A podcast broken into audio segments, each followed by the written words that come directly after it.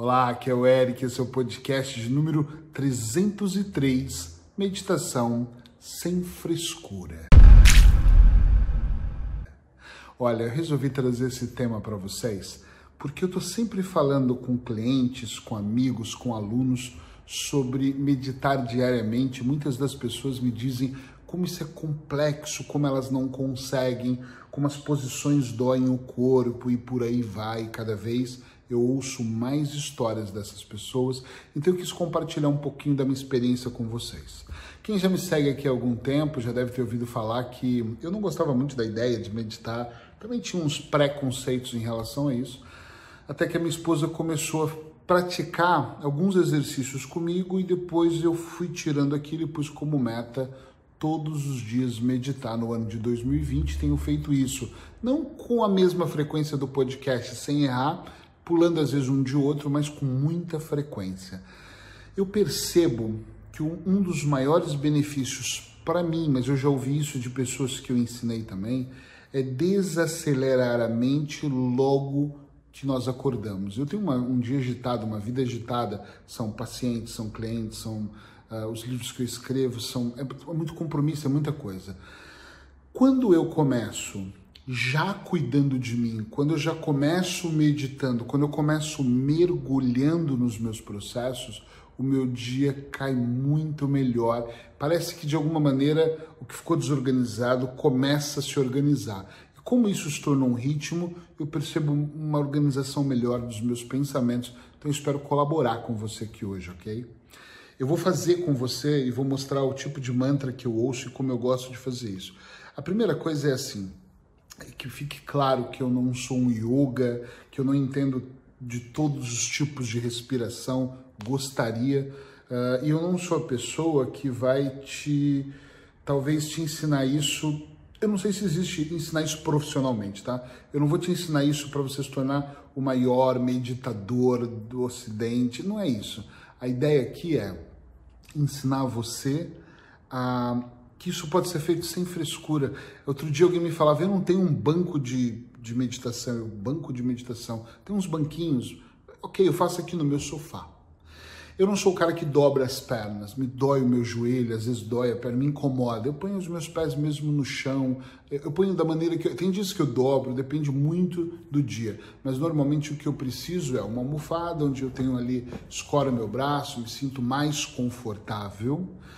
Adoro fazer isso muito, muito, muito cedo. Por quê? Porque é o horário que a casa está dormindo, a casa está em silêncio, tem menos carros na rua, tudo está muito silencioso e aí eu consigo fazer isso melhor. Eu, particularmente, uso esses fones de ouvido. Adoro colocar eles, me conecto e pronto, porque isola muito o som. Mas hoje eu vou ouvir o som mais alto para que vocês também possam ouvir. E apesar de eu entender um pouco, eu entendo muito sobre hipnose, sobre alterar o estado de consciência em transe, que é a minha especialidade, a hipnose é isso. Mas uh, na respiração eu percebo que tem tipos de respiração que também altera a sua consciência, te levam para um transe mais profundo. Minha experiência é quanto mais eu exercito o ato de, de meditar, quanto mais eu procuro estar uh, tá comigo, melhor. Agora eu quero tirar um mito aqui, tá? Quero, quero quebrar um mito aqui. Algumas pessoas dizem para mim, Eric, eu já tentei por uma semana, isso na prática com clientes meus, e eu não consigo, eu penso em um milhão de coisas. Atenção, eu acredito que o início também é assim mesmo.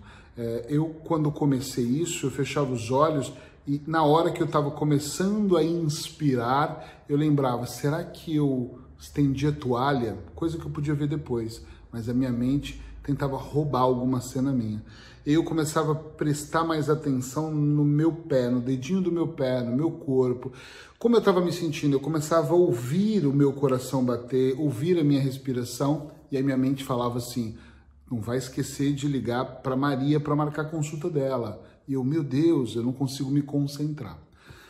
Só que com o tempo, o não desistir, e na vida acho que tudo é assim, fez com que eu começasse a entender que mesmo que aquele pensamento viesse, ele podia vir, ele podia estar tá comigo, ele podia, eu deixava ele passar. como se eu não olhasse para ele, ou eu observasse ele, mas deixasse ele ir. Eu não entrava dentro dele, do tipo, tenho que ligar para Maria para marcar. E aí eu pensava conscientemente, mas não vai ter horário essa semana. Também a Maria é complicado, deixou para última hora a sessão. Pô, eu avisei ela, e aí esse diálogo interno ele não acontecia. Porque eu pensava, tem que ligar para Maria. Eu falava, ok, Maria não é a minha prioridade nesse segundo. Puxa, será que eu faço peixe ou carne hoje? Não sei. E aí eu voltava. Tem uma coisa que eu uso na hipnose, se você é meu cliente, já ouviu falando isso, que é mesmo que o seu pensamento fugir, volte a pensar no que eu estou pedindo. E aqui não é uma meditação guiada, né? Porque eu estou sozinho, só estou ouvindo um mantra. E quando eu estou ouvindo meu mantra, a primeira coisa que eu penso comigo é: volte para cá. Toda vez que o meu pensamento ia fugir, eu pensava: volte para cá. E aos poucos eu fui ganhando consciência que era assim mesmo, vir o que tinha que vir, até o ponto de eu conseguir hoje fazer uma coisa que eu adoro, que é quando eu começo a entrar num transe mais profundo e eu, minha experiência não vai ser a sua, mas depois dos cinco minutos eu já começo aqui para um outro lugar. Eu brinco com os meus amigos mais íntimos, e eu falar isso aqui agora pode parecer loucura, mas eu não estou programando isso, está vindo. É que de repente tem momentos que parece que eu estou num, num espaço, sem tempo, porque me isola o som. No começo eu me preocupava. Eu lembro de começar isso em Lisboa e eu tinha dois filhos que moravam comigo, hoje eu não tenho mais. Um foi para o Brasil e um está morando sozinho em Lisboa.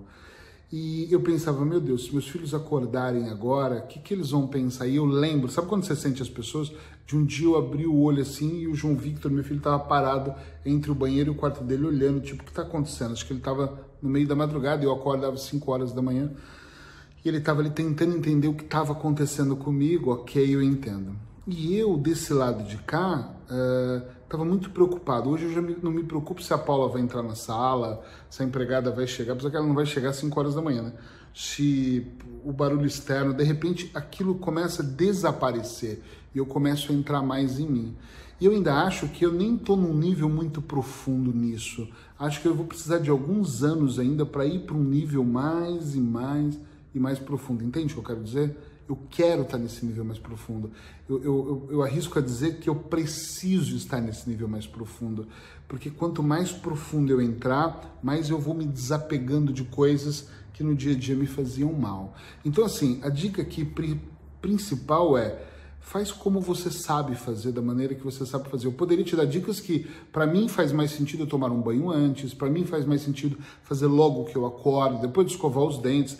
Antes eu tomava café antes, agora o café também dá uma acelerada. Eu não tomo café, deixa eu tomar o café na, depois que eu termino. Para mim faz esse sentido, começar logo cedo, realmente fechar os olhos e mergulhar.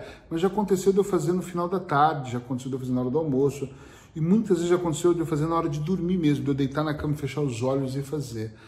Mas quando eu avalio todos esses cenários, todos os cenários, eu penso que para mim o melhor mesmo é fazer logo que eu acorde. Então é assim. Primeiro eu escolho uma posição que eu me sinta confortável. Eu uso anel nos dedos, então uma das coisas que eu faço mesmo é tirar os anéis e tirar o relógio, que logo eu ponho o relógio, às vezes durmo com o relógio, né? Então para medir outras coisas eu tiro tudo e fico mesmo tranquilo. Depois para mim não é algo que pode me incomodar, eu tenho que estar confortável. Eu coloco esse mantra, se depois você quiser, fala comigo que eu arrumo uma maneira de te enviar. E aqui eu vou fazer isso agora de olhos fechados, tá? Esse pedacinho. Olha essa música, só para lembrar. Olha o tom disso. Eu acho ótimo. Primeiro eu me coloco nessa posição mais confortável. Eu busco inspirar, inspirar pelo nariz, expirar pela boca. Pode parecer brincadeira, mas eu demorei para sintonizar isso eu puxo a respiração pelo nariz tão devagar, tão suavemente, que é como se isso fosse mesmo uh, controlado e é bem profundamente. Eu vou explicar por que daqui a pouco. Quando a respiração chegar lá em cima, eu vou soltar ela pela boca bem devagarinho, como se eu tivesse um canudinho, uma palhinha na boca também, ok? Então vamos lá. Primeira inspiração, respiração, a primeira.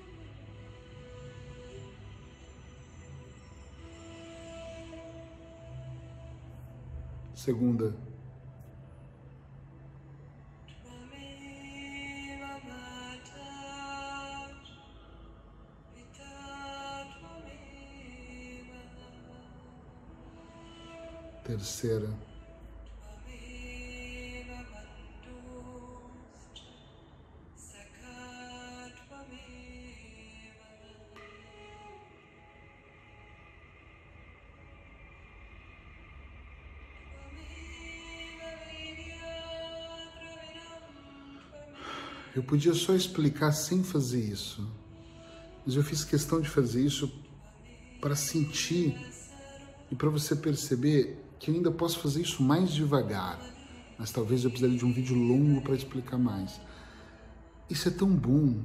Só o fato de eu inspirar e expirar aqui três vezes, eu acredito que tudo está aqui dentro da mente. Eu não vou tirar o som, mas vou deixar aqui baixinho nós mandamos mensagens para o nosso inconsciente em tempo integral. Quando eu proclamo a desgraça, quando eu decreto que a vida está mal, quando eu digo esse trabalho está me matando, essa vida está acabando comigo, meu ouvido está mais pertinho da minha boca. Quando uma pessoa está ansiosa, a respiração dela, eu nem vou fazer aqui porque eu estou muito bem, não quero fazer, mas é uma respiração ofegante, ela está nervosa, ela olha para os lados. Quando eu me coloco num estado desse, e faço isso por, às vezes eu faço por 30 minutos, mas faço isso entre 5 e 15 minutos, o meu mergulho ele começa a ser absoluto. Agora minha pergunta para você é que tipo de mensagem eu mando para o meu inconsciente quando eu estou exatamente fazendo isso? Qual tipo de mensagem eu mando para o meu inconsciente, para minha mente sábia, quando eu me habituo a inspirar e expirar durante 5 a 15 minutos, prestando atenção no meu corpo. Não deve ser uma mensagem, estou em perigo, estou em desespero, tudo está dando errado. Se a minha mente me, me conhece como um acelerado, e eu sempre fui um procrastinador acelerado e ansioso, que fumava ainda, além de tudo, e de repente eu vou mostrando para ela que eu estou em equilíbrio, que eu estou mergulhando dentro dos meus processos. Entende onde eu quero chegar aqui? Eu penso que você já entendeu aqui. Como é que ela vai reagindo de acordo com as adversidades? Como é que você acha que ela reage quando as coisas vão acontecendo? Meditar sem frescura, para mim, é você entender um único ponto. Mergulhe em você. Só isso. Eric, mas eu programo o quê? Não programa nada, a gente programa na auto-hipnose. Um dia eu falo disso, eu faço muitos cursos de auto-hipnose, um dia vem comigo nesse mergulho, mas é outro mergulho. Nós estamos falando de outra coisa aqui, estamos falando de uma coisa completamente diferente, que é você mergulhar em você, nesse momento, mergulhe em você. Se você quiser esse mantra, pede para mim que eu envio para você. Manda uma mensagem, Eric, o mantra e eu te mando um linkzinho. Eu vou até preparar esse link, vou deixar ele pronto, porque eu te mando um e-transfer e você vai lá e descarrega, porque ele é delicioso, ele tem aqui 50 minutos, eu não uso ele 50 minutos, mas eu adoro. Você pode olhar para mim e pensar assim, meu Deus, essa dica foi muito simples, mas é porque é muito simples, como eu disse, é sem frescura, é só mergulhar, é só você ter a paciência de inspirar, expirar e prestar atenção no seu corpo. Claro que você pode aprender muito mais coisas, mas nesse momento, começa por isso, eu tenho certeza que você vai ser mais feliz.